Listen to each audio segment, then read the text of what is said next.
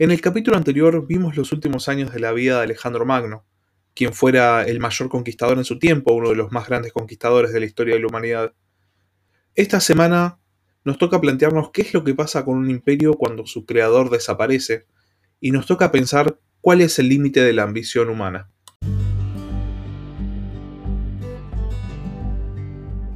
Buenas noches, sean bienvenidos una vez más a la Barba Roja de Barba Roja un espacio para hablar sobre curiosidades de la historia. La temprana muerte de Alejandro Magno dejó un vacío enorme en el imperio que había creado. No solo Alejandro era el centro fundamental de la política de su imperio, él designaba, por ejemplo, qué general gobernaba qué satrapía o qué ciudad iba a ser fundada y dónde, sino también eh, el carisma de Alejandro era lo que había movilizado a toda la expedición de los griegos. Entonces, ante, ante una muerte tan prematura, tan de repente, su, su círculo interno y su ejército realmente quedaron como sin rumbo, no sabían qué hacer.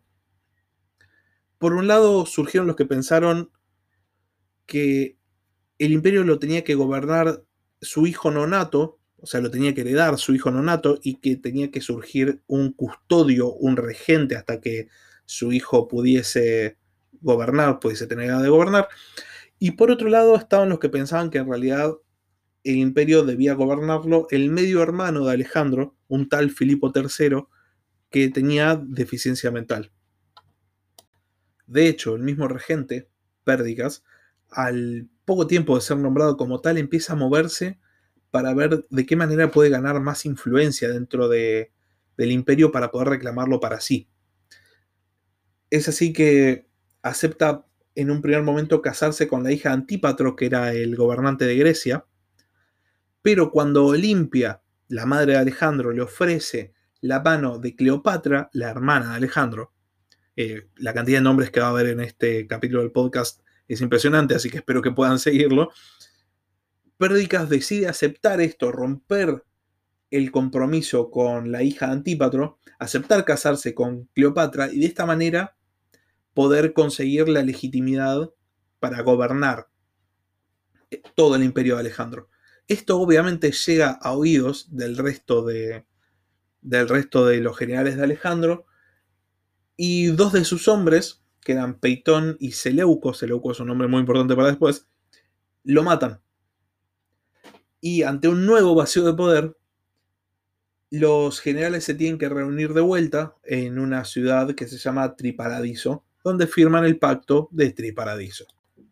Este nuevo pacto, el pacto de Triparadiso, no era tan diferente del anterior. Si uno los lee, lee los dos pactos, en sí hay muy pocas diferencias. En general se respeta bastante el equilibrio de poder que los generales de Alejandro habían podido conseguir, con un par de excepciones. La primera es que Seleuco, uno de los dos asesinos de Pérdicas, por su servicio, el resto de los generales de Alejandro le conferían el gobierno de la satrapía de Babilonia. Babilonia era, como habíamos dicho antes, el centro del imperio de Alejandro, era la satrapía más rica y donde se había guardado el tesoro real. Por otro lado, Antípatro, que era el gobernante de Macedonia y en vida había sido hasta casi un enemigo político de Alejandro, de repente era nombrado como el regente del imperio y el protector de la línea sanguínea de Alejandro. Esto obviamente le, confería no solo mucho prestigio, sino le confería el gobierno de hecho del que había sido su enemigo político en vida. El tema es que Antípatro era un tipo grande, era un tipo de la generación de Filipo, el padre de Alejandro Magno. Y obviamente no le quedaban muchos años. Al llegar el momento de su muerte, en vez de dejarle la herencia del gobierno de Macedonia y toda la cuestión de la regencia a su hijo Casandro, se lo deja a un hombre de su confianza. A lo cual obviamente Casandro reacciona eh, como, como, es de esperar, con bastante ira, con bastante enojo. Eh, es interesante porque en, vida se supone que Antípatro no, no confiaba mucho en, en su hijo o a las dotes de su hijo para gobernar, pero Casandro va a hacer todo lo posible para conseguir el gobierno de Macedonia. Eh, eventualmente lo, consigue, después de una serie de alianzas y hasta golpes de Estado, intrigas políticas, entre las cuales se destaca el asesinato de Olimpia, la, madre de Alejandro, eh, termina consiguiendo esta regencia de Macedonia. Y a partir de este momento, Casandro, el hijo de Antípatro, se va a encargar de sistemáticamente eliminar toda la línea sanguínea de Alejandro Magno para declararse regente, eh, o rey, mejor dicho, para declararse heredero oficial de Macedonia. Lo primero que hace Casandro es agarrar a Roxana, la esposa de Alejandro Magno, y a su hijo Alejandro IV, y los manda a matar. Ante esto, eh, en Macedonia, bueno, proclaman a un hijo ilegítimo de, de Alejandro Magno como heredero al trono, un tal Heracles. Bueno, llama a Macedonia a Heracles y a su madre, que era la, la que había sido la hija de el Darío de Persia, que Alejandro había tomado cautiva, pero no, qué sé yo, bueno, esa era la madre de Heracles, y también los manda a matar a los dos. Entonces, en un breve tiempo y a manera de consolidar su propio dominio, Casandro, que es el primero de los que va a ser llamado Diádocos, eh, elimina la línea sanguínea de Alejandro Magno. Mientras esto sucedía en Macedonia, todas estas crisis sucesorias, intrigas políticas, asesinatos y etc., en Asia, del otro lado del Esponto, en lo que actualmente sería Turquía, el gobernante o el sucesor de Alejandro más importante era Antígono Monoftalmos, que significa literalmente Antígono el tuerto o el un ojo, eh, que era otro de estos generales que habían sobrevivido desde la época de Filipo, el padre de Alejandro Magno. Antígono en sí no participó de los primeros pactos, de hecho no, no participó en el pacto de Babilonia, pero fue favorecido en el pacto de Triparadiso y a partir de este momento, el tipo se empieza a dar cuenta de que en realidad puede llegar a expandir el territorio que controla y va a ser uno de los que más activamente va a perseguir eh, el ideal de restaurar o reunificar, bajo su mandato obviamente, el imperio de Alejandro.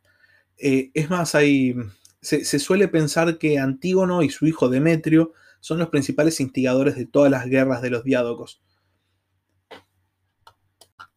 Antígono se mueve rápido. Logra consolidar un territorio que abarcaría toda la península de Anatolia y se mueve hacia el este. Muy rápidamente toma Babilonia, que como vimos era la satrapía de Seleuco, y con ella toma el tesoro imperial de Alejandro Magno, que lo va a ayudar a financiar los enormes esfuerzos bélicos del tipo para restaurar eh, el dominio sobre todo el imperio de Alejandro. Seleuco, viendo que Babilonia había sido conquistada, huye a Egipto y en Egipto forma una coalición. de la coalición van a participar todos los diádocos que no son Antígono, obviamente, que son Casandro de Macedonia, que ya lo vimos, Lisímaco de Tracia, Ptolomeo de Egipto y obviamente el propio Seleuco. La coalición se pone en marcha para frenar las pretensiones de Antígono, para de alguna manera lograr eh, restablecer el status quo. En este momento, cuando se forma esta coalición, empieza eh, lo que para los contemporáneos debe haber sido el equivalente por lo menos a la Primera Guerra Mundial. Pensemos que el imperio de Alejandro había abarcado gran parte o la gran mayoría del mundo conocido, la gran mayoría de las civilizaciones de la antigüedad. Y de repente tenés eh, gobernantes que se habían distribuido todas estas regiones y que estaban todos enfrentados era realmente un choque de mundos. Era un choque de miles y miles y miles de soldados que tenían detrás suyo todo el peso del territorio del cual provenían. Era realmente una guerra mundial. Es el equivalente antiguo a una guerra mundial. Y todo esto inició por la pretensión de Antígono de restaurar o, tener la primacía sobre todo el imperio que había logrado conquistar Alejandro Magno el haber perdido Babilonia podría haber sido un golpe tremendo para Antígono si no se hubiese llevado el tesoro de la ciudad. Y como se había llevado el tesoro, pudo proseguir durante muchos años más la lucha contra el resto de los diádocos. Es una de estas luchas en la que su flota enfrenta a la flota de Ptolomeo, que era la flota más importante de, estos combatientes, y la derrota en lo que se llamó la batalla de Salamina. En esta, eh, posterior a esta batalla, para conmemorarla y para reforzar su dominio, Antígono se declara a sí mismo rey. Y esto es muy importante porque declara, eh, establece el fin del el imperio de Alejandro, el fin real del imperio de Alejandro. Ya no eran más gobernantes de regiones que se estaban administrándolas en nombre de un futuro rey. No, en este momento ellos se empiezan a declarar reyes. De repente Antígono se declara rey, Ptolomeo se declara faraón, Lisímaco se declara rey, Casandro se declara rey, Seleuco se declara rey. De repente hay cinco reyes del mundo griego.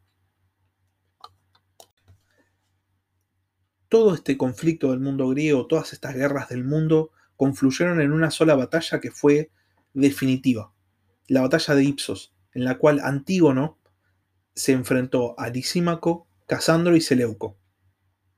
Hay una, anécdota, lo más probable es que sea solo un mito, pero es interesante, eh, que dice que la noche anterior a la batalla, Antígono habría tenido una visión de Alejandro, y en esta visión Alejandro le preguntó, ¿cuál va a ser tu grito de guerra?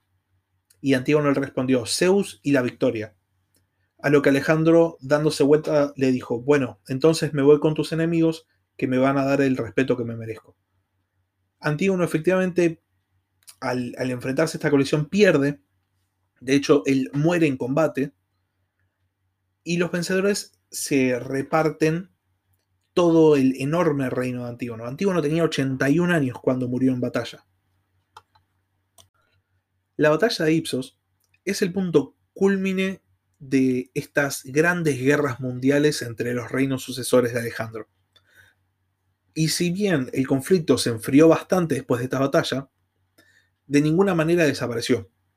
Al poco tiempo de esta batalla, Casandro de Macedonia, uno de los participantes, muere y esto precipita a su país en una gran crisis sucesoria, en la que van a morir sus tres hijos, dos de los cuales se van a matar entre ellos, va a morir su esposa, asesinada por uno de sus hijos, y va a terminar con su dinastía completamente destruida por parte de Demetrio, el hijo de Antígono.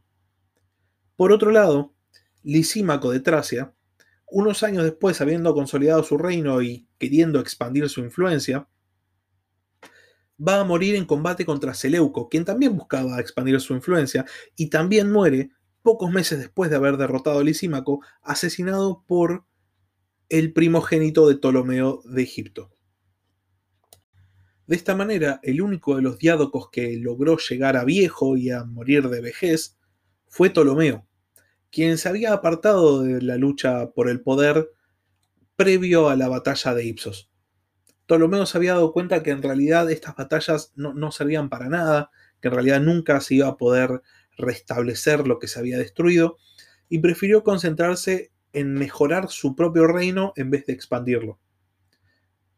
Ptolomeo va a fundar una dinastía que va a ser la última dinastía de Egipto, la dinastía tolemaica, que va a terminar con Cleopatra, eh, Cleopatra la que todos conocemos, digamos, ya en los años de Roma. Se puede decir que Ptolomeo fue el gobernante que más se asemejó a los ideales de Alejandro Magno. Para mejorar su reino, propició reformas que beneficiaron la tolerancia de los pueblos, permitió que pueblos de todos los credos vivieran en, en todas las ciudades y que sus tradiciones fuesen respetadas. Estableció un gobierno griego muy fuerte o sea, una autoridad muy centralizada, pero con gran libertad personal. Y esto se asemeja bastante al ideal que tenía Alejandro. Eh, de hecho, Ptolomeo también va a ser el que va a recopilar la vida de Alejandro y la, la mayor fuente del mundo antiguo sobre la vida del conquistador macedonio es escrita por el faraón de Egipto. Para finalizar el capítulo de esta semana, me gustaría retratar un poco cuál era la visión que los mismos diádocos tenían sobre quién era Alejandro, eh, mediante la lectura de un breve fragmento del epílogo de la novela histórica Alexandros de Manfredi, que es no solo es un autor de novelas, sino él es historiador y arqueólogo y se ha dedicado bastante al estudio de la vida y la muerte de Alejandro Magno. El fragmento dice así. No hemos sido dignos de ti, y sin embargo tratábamos de imitarte en todo.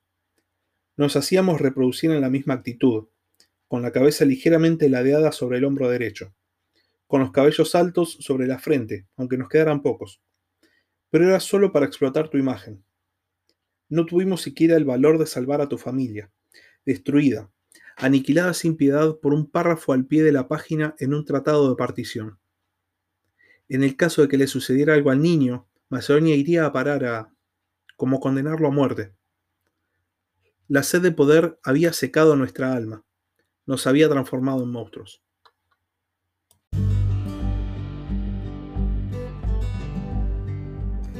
Gracias por escuchar La Barba Roja de Barba Roja. Cualquier duda o consulta, comunícate a labarbarroja de gmail.com.